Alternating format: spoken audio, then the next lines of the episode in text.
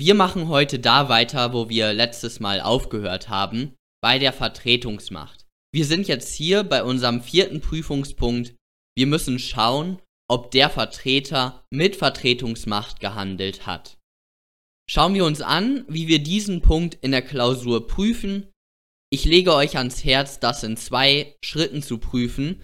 Einmal Bestand der Vertretungsmacht und dann Umfang der Vertretungsmacht. Das heißt, wir sind hier bei unserem vierten Punkt und dieser vierte Punkt gliedert sich unter in Bestand und Umfang.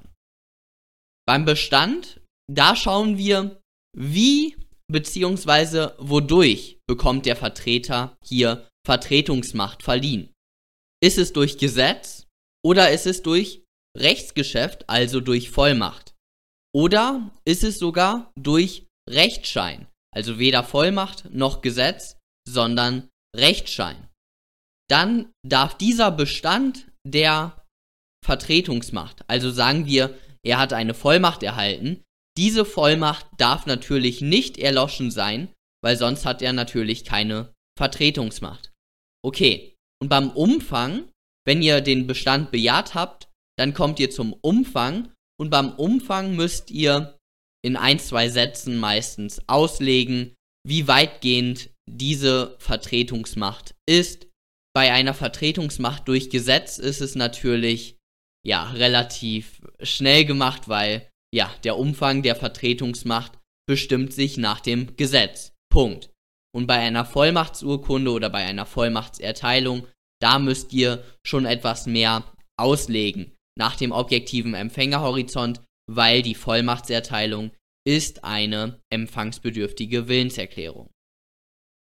Okay, wie kann der Vertreter Vertretungsmacht bekommen? Gesetzlich, rechtsgeschäftlich, durch Rechtsschein. Das haben wir gesehen. Wir schauen uns jetzt mal die Vertretungsmacht durch Gesetz an. Hier seht ihr ein paar Beispiele. Zum Beispiel die Eltern für ihr Kind. Die Eltern sind Vertreter des Kindes und haben auch durch Gesetz Vertretungsmacht für das Kind oder der Ladenangestellte nach dem HGB, der Prokurist, der, ich sag mal jetzt vereinfacht gesagt, der eigentlich alles darf, oder der Handelsvertreter, das ist auch im HGB geregelt, oder der Handlungsbevollmächtigte, das ist auch im HGB geregelt. Hier möchte ich nochmal ganz kurz anmerken, der 35 GmbH Gesetz, da wird gesagt, dass der Geschäftsführer der GmbH Vertreter der GmbH ist. Und hier müsst ihr einfach mal gehört haben oder realisieren, dass juristische Personen sind fiktive Personen, die existieren gar nicht. Die Audi AG mit tausenden Mitarbeitern und ja, keine Ahnung, fünf oder sechs, ich habe keine Ahnung, wie viele Leute im Vorstand da sind, also da, das ist eine juristische Person. Die Audi AG, die gibt's nicht. Die Audi AG, die kann, die kann nicht sprechen. Die kann keine Briefe verschicken. Nein, sie braucht immer irgendwie einen Vertreter, einen Vorstand, jetzt bei der AG, der für sie handelt. Und dann schreibt der Vorstand für die Audi AG, für diese fiktive Person der Audi AG. Okay, hier seht ihr nochmal die wichtigsten Vertretungsnormen. Ein Verein kann natürlich auch nicht reden oder was unterschreiben. Deswegen diese juristischen Personen, die brauchen immer eine Vertretung. Genau. Das war das. Jetzt kommen wir zu der Vollmacht, also eine durch Rechtsgeschäft erteilte Vertretungsmacht. Die Vollmacht ist geregelt in 167 Absatz 1 BGB. Es gibt die Innenvollmacht und die Außenvollmacht. Bei der Innenvollmacht, da geht der zu Vertretene, geht zum Vertreter hin und sagt, hey, du darfst für mich einen Laptop kaufen und der darf bis zu 1500 Euro kosten. Okay, das ist eine Innenvollmacht, also vom Zuvertretenen an den Vertreter. Und eine Außenvollmacht ist der Fall, wo der Zuvertretene an den Dritten geht und sagt, hey, gleich kommt mein Vertreter der darf einen Laptop für mich kaufen, der bis zu 1500 Euro kostet. Das ist eine Außenvollmacht. Also Innenvollmacht, Zuvertretener, Vollmacht an den Vertreter Außenvollmacht zu Vertretener an den Dritten. Okay, dann gibt es noch Regeln für die Vollmachtsurkunde. Da könnt ihr euch den 173 neben den 172 und 175 kommentieren. Wichtig bei der Vollmachtsurkunde ist auch nochmal der 174 BGB. Da ist das Äquivalent im minderjährigen Recht der 110 BGB, wo man ein einseitiges Rechtsgeschäft zurückweisen kann. Also wenn hier gleich jemand bei mir klingelt und dann sagt er, ja, hey, ich handle hier für deinen Arbeitgeber und sage für diesen, du bist gekündigt zum 1.11. Dann kann ich sagen, hey, stopp, zeig mir mal deine Vollmachtsurkunde her.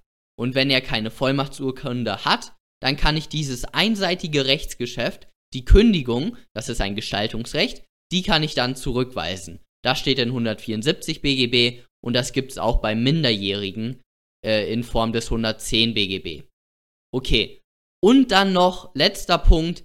Man kann als Zuvertretener noch eine unwiderrufliche Vollmacht erteilen, aber diese unwiderrufliche Vollmacht, die kann man widerrufen, allerdings nur bei wichtigem Grund. Also irgendwie komisch, ich finde das komisch, unwiderrufliche Vollmacht, aber ja, man kann die aus wichtigem Grund widerrufen, ja, dann ist sie doch nicht unwiderruflich. Aber okay, so wird sie genannt.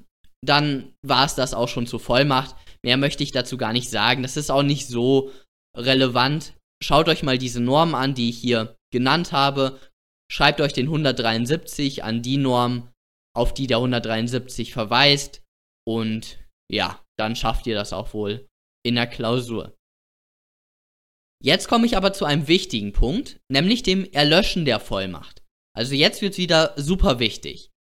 Bei dem Erlöschen der Vollmacht müsst ihr zunächst einmal immer an den 168 Satz 1 BGB denken. Darin steht, das Erlöschen der Vollmacht bestimmt sich nach dem ihrer Erteilung zugrunde liegenden Rechtsverhältnis. Also, sagen wir, ich bin Angestellter und sagen wir, mein Arbeitgeber hat mir eine Vollmacht erteilt, Geschäfte bis zu 10.000 Euro kann ich ohne seine Einwilligung tätigen. Jetzt werde ich zum 1.11. gekündigt oder ich kündige selbst bis zum 1.11. Dann ist jetzt der 2.11. oder so und nach dem 1.11., also nach, am 2.11., kann ich natürlich dann nicht mehr sagen, hey, für meinen Arbeitgeber kaufe ich diese Kaffeemaschine oder so. Dann, das kann ich natürlich noch sagen, aber mir fehlt die Vollmacht und dann wäre ich Vertreter ohne Vertretungsmacht.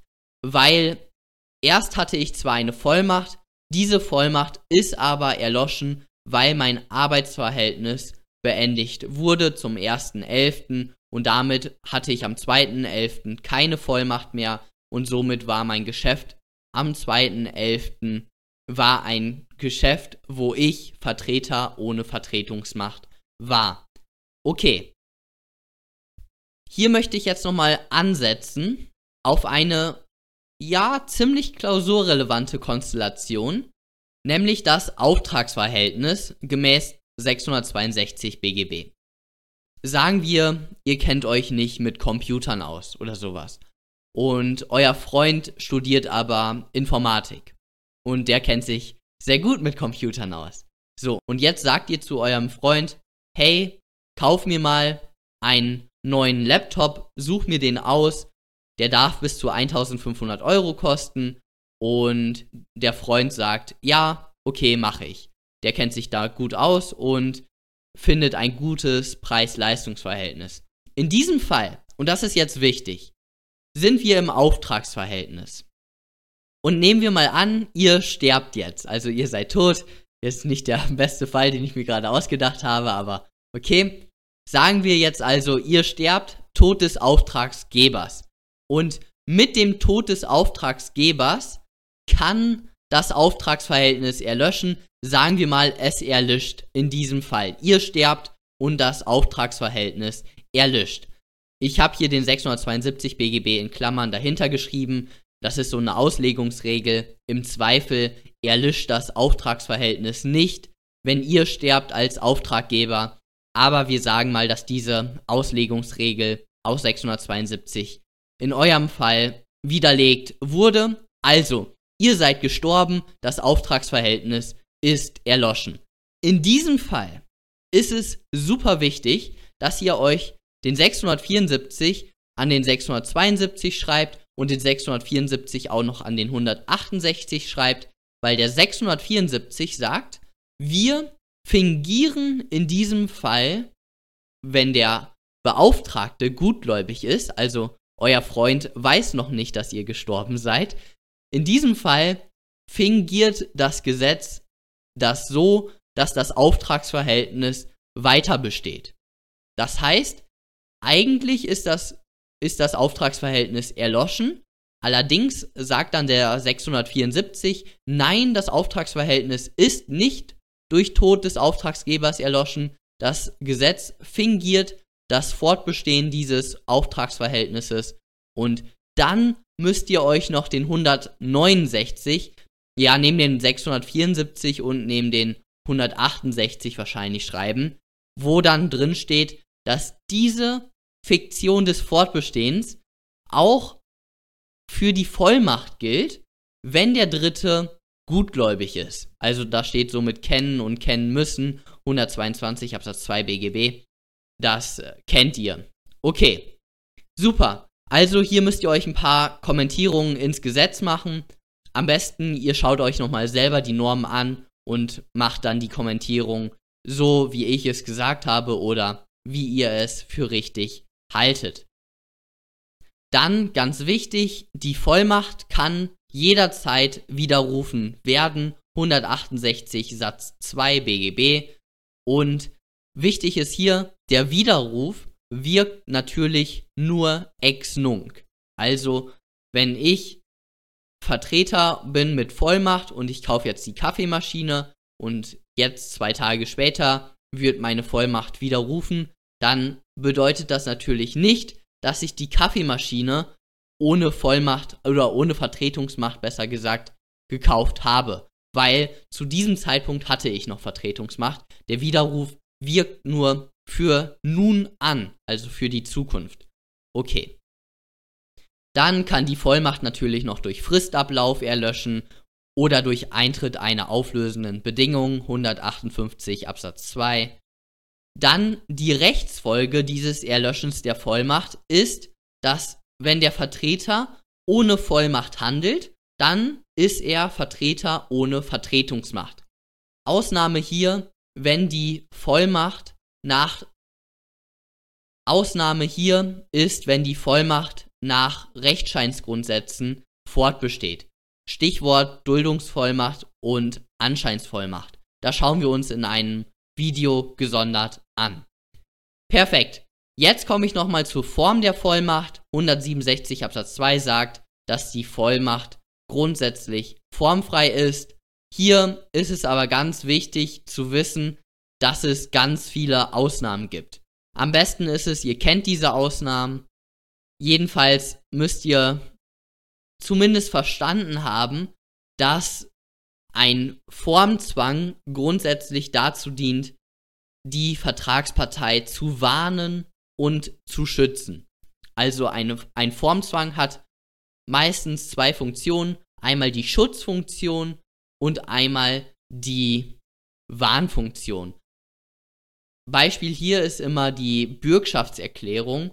Sagen wir, ich erteile meinem Vertreter eine Vollmacht, für mich eine Bürgschaft abzuschließen. Und die Bürgschaft muss nach 766 grundsätzlich schriftlich oder muss schriftlich erfolgen, nicht grundsätzlich, muss schriftlich erfolgen, diese Bürgschaftserklärung. Und jetzt könnte ich das ja eigentlich umgehen als Zuvertretener, wenn ich einfach meinem Vertreter mündlich sage, hey, schließ einen Bürgschaftsvertrag für mich ab, dann muss mein Vertreter natürlich noch hier schriftlich unterschreiben, diese Bürgschaftserklärung. Die Bürgschaftserklärung muss schriftlich unterschrieben werden von meinem Vertreter.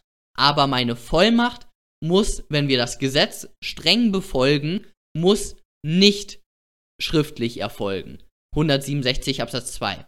Hier haben wir jetzt aber vier Ausnahmen, wo ja die Rechtsprechung und auch die herrschende Lehre oder die Literatur halt gesagt haben, nein, 167 Absatz 2 ist teleologisch zu reduzieren und ein Fall von dieser teleologischen Reduktion ist die Bürgschaftserklärung. Das heißt, meine Vollmachtserteilung an meinen Vertreter, eine Bürgschaftserklärung in meinem Namen abzuschließen, diese Vollmachtserteilung muss entgegen des Gesetzes schriftlich erfolgen. Okay, weil wir reduzieren den 167 Absatz 2 teleologisch, also die Vollmachtserteilung muss schriftlich erfolgen und dann mein Vertreter geht dann in die Bank und unterschreibt für mich die Bürgschaftserklärung, dann muss diese Bürgschaftserklärung natürlich auch noch schriftlich sein. Das steht in 766 BGB. Das ist eine Ausnahme. Zweite Ausnahme ist die unwiderrufliche Vollmacht zur Veräußerung eines Grundstücks. Hier haben wir sie wieder, die unwiderrufliche Vollmacht, die man eigentlich widerrufen kann, aus wichtigem Grund, aber okay. So, bei dieser unwiderruflichen Vollmacht sagt die Rechtsprechung, die unwiderrufliche Vollmacht zur Veräußerung eines Grundstücks bedarf auch der notariellen Beurkundung, genauso wie die Veräußerung des Grundstücks. Entgegen des 167 Absatz 2, der sagt, das Formerfordernis des Rechtsgeschäftes, das muss bei der Vollmachtserteilung nicht eingehalten werden.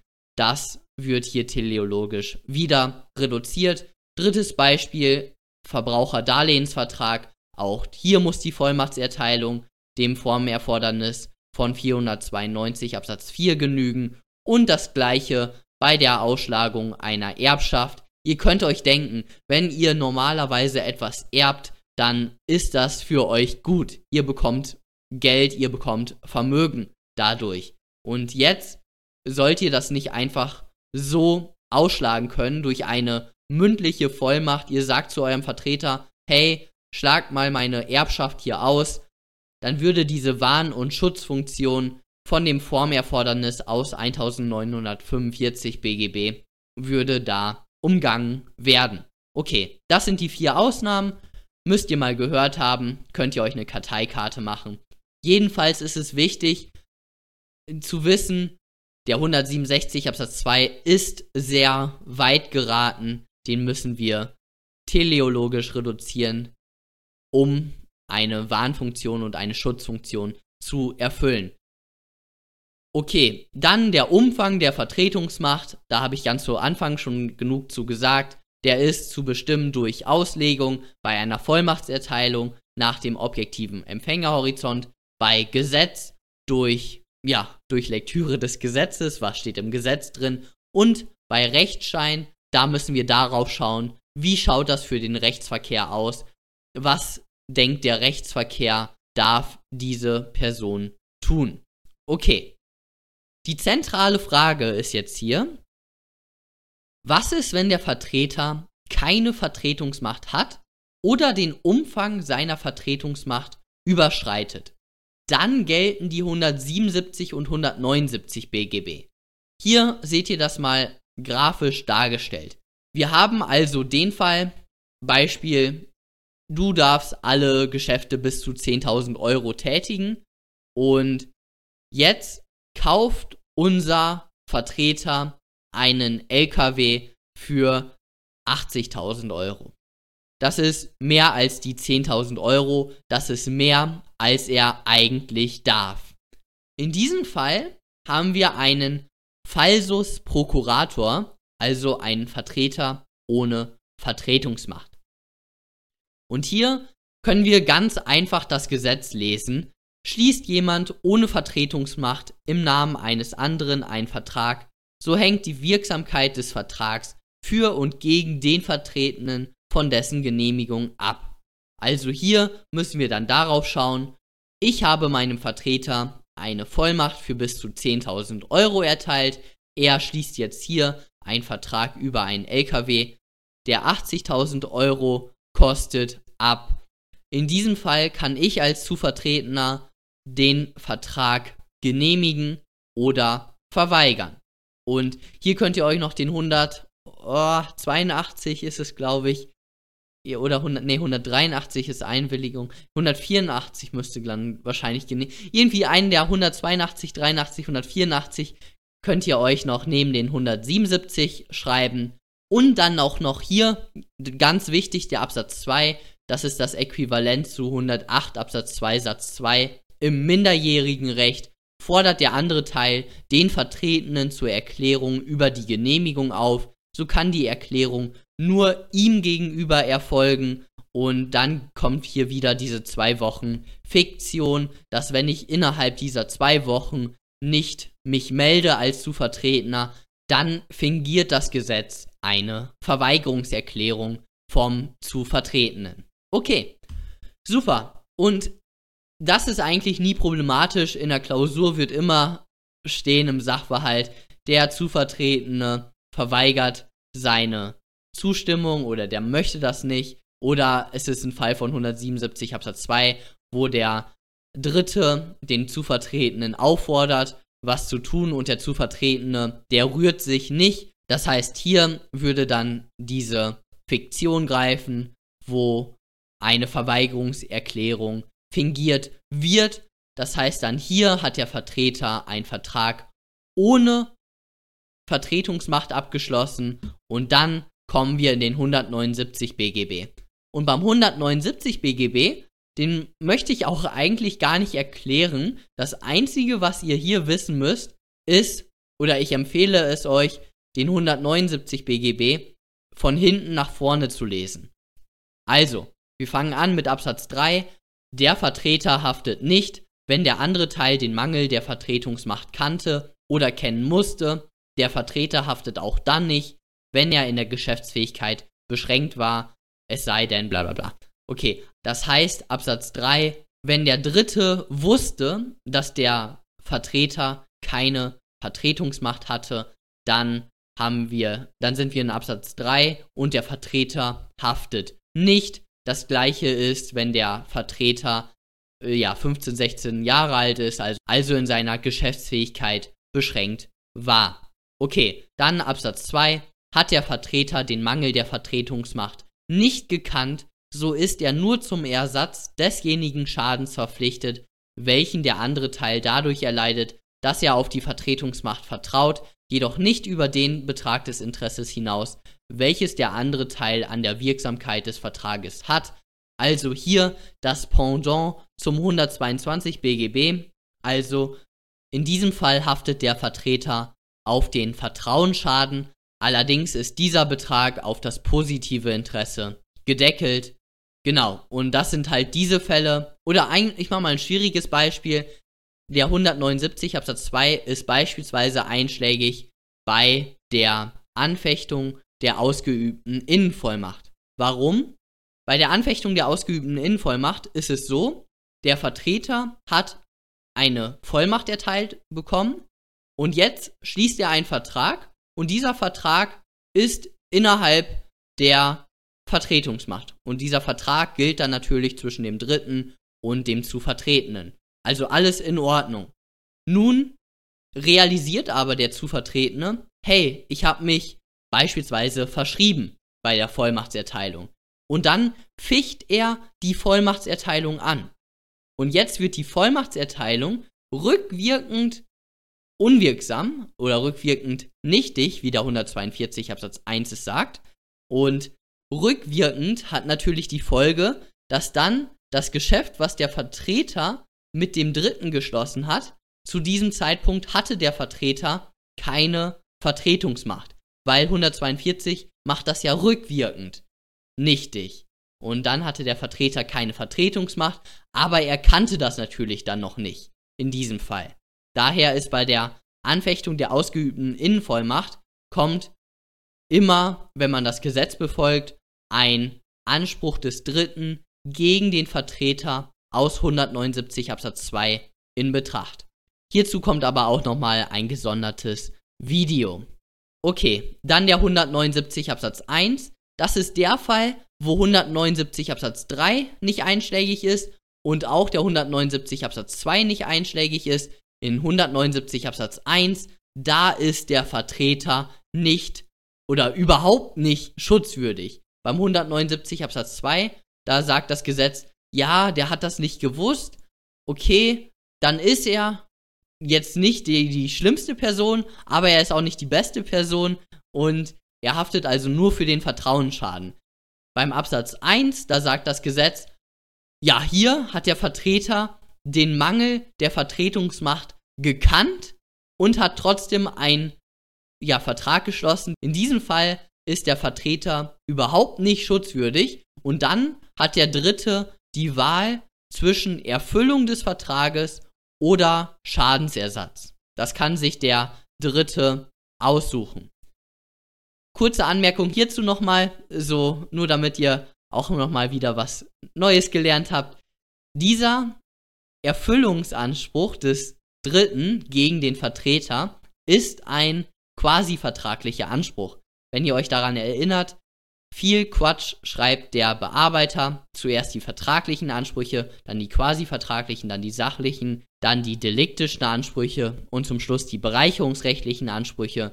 Dann ist dieser Erfüllungsanspruch gegen den Vertreter ein quasi vertraglicher Anspruch, weil, ja, hier hat er ja eigentlich keinen Vertrag mit ihm geschlossen, aber das Gesetz tut so, als hätte er einen Vertrag mit dem Dritten geschlossen. Okay. Jetzt kommen wir zum Missbrauch der Vertretungsmacht. Das hier ist ein ziemlich klausurrelevantes Thema und es ist aber auch ziemlich cool, finde ich. Also das ist ein interessantes Thema und das werde ich euch jetzt gleich, wie ich finde, super verdeutlichen. Also macht euch schon mal auf was gefasst. Missbrauch der Vertretungsmacht. Und die Situation ist die folgende, dass, also hier ist immer das Paradebeispiel die Prokura. Ein Prokurist darf, ich sag mal jetzt vereinfacht gesagt, alles machen. Von Gesetz aus. Das Gesetz sagt, ja, ein Prokurist, der darf alles machen, was so im Betrieb anfällt. Allerdings kann man die Prokura natürlich im Innenverhältnis, also der Zuvertretene, kann die Prokura im Innenverhältnis einschränken und sagen, hey, du darfst nur Geschäfte bis 50.000 Euro tätigen. In diesem Fall weicht das Gesetz, also das Können und das Dürfen, das Dürfen ist das Innenverhältnis und das Können ist das Außenverhältnis, die weichen voneinander ab. Und ich mache mal ein kleines Beispiel. Prokurist P hat von seinem Arbeitgeber die Vollmacht erteilt bekommen, dass er Immobilien, die intern unter einer Million Euro bewertet sind, verkaufen darf. In diesem Fall sagt das Gesetz, das Können sagt, der Prokurist kann auch Immobilien, die 5 Millionen Euro sind, verkaufen. Für und gegen den Arbeitgeber. Das kann er machen. So sagt es das Gesetz. Das kann er machen. Aber im Innenverhältnis, da hat der Arbeitgeber die Prokura ja eingeschränkt. Der Prokurist darf nur Immobilien verkaufen, die intern bis zu einer Million Euro bewertet sind. Okay, und damit komme ich jetzt zu einem super wichtigen Thema, dem Innen- und Außenverhältnis. Wir haben den Fall, wir haben immer drei Personen, wir haben den Zuvertretenen, den Vertreter und den Dritten. In dem Verhältnis Zuvertretener und Vertreter, das ist das Innenverhältnis.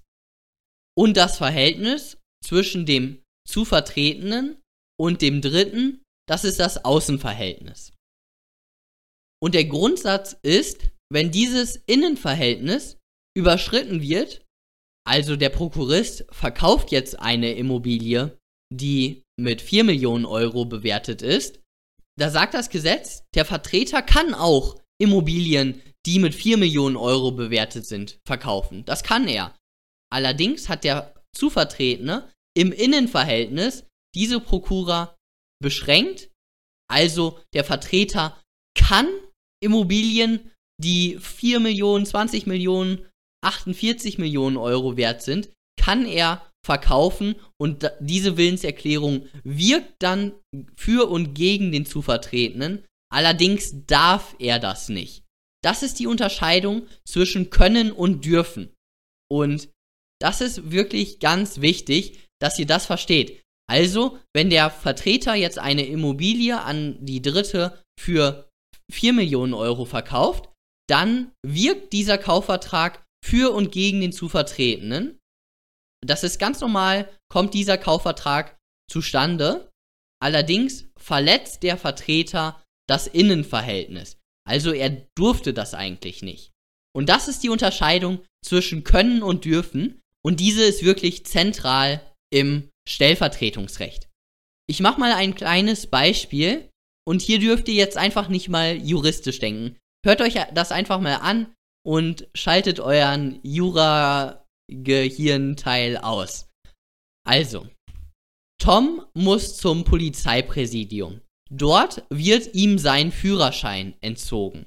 Er ruft seine Freundin Anna an, die zum Polizeipräsidium fährt. Sie setzt sich um, Tom steigt ein und er fährt los. Hier ist diese Unterscheidung ganz klar. Ihm wurde der Führerschein entzogen. Er darf nicht mehr fahren, eigentlich, mit dem Auto. Aber er kann noch fahren. Er kann Auto fahren, aber er darf nicht Auto fahren. Und ich denke, das, das wird hiermit klar. Also diese Unterscheidung zwischen können und dürfen. Wirklich zentral. Auch übrigens im Sachenrecht. Und hier möchte ich ja eine kleine Verknüpfung in eurem Kopf aufbauen. 137 BGB. Die Befugnis zur Verfügung über ein veräußerliches Recht kann nicht durch Rechtsgeschäft ausgeschlossen oder beschränkt werden.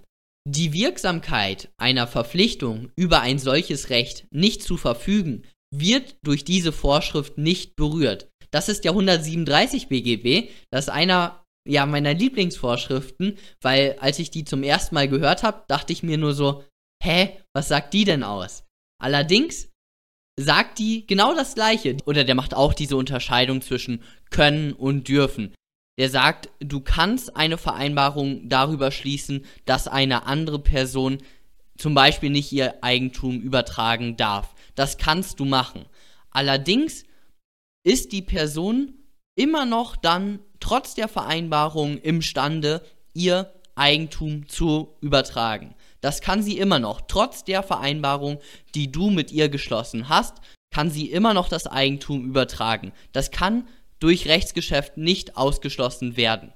Allerdings, wenn sie trotz der Vereinbarung das Eigentum überträgt, verletzt sie eine Pflicht. Also sie durfte das nicht, aber sie kann immer noch ihr Eigentum übertragen, trotz einer Vereinbarung. Super. Jetzt haben wir gesehen, ein Prokurist, der kann auch für 4 Millionen Euro das verkaufen und das ist auch wirksam. Der Grundsatz ist, das ist wirksam und wirkt auch für und gegen den zu Vertretenen.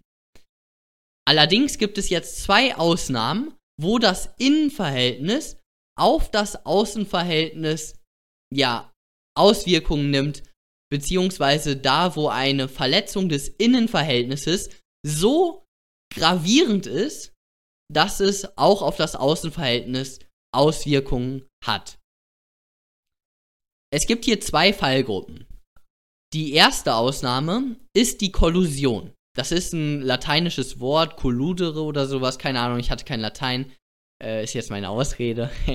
äh, genau, jedenfalls ist es da, wo der Vertreter und der Dritte vorsätzlich zusammenwirken. Ein kleines Beispiel.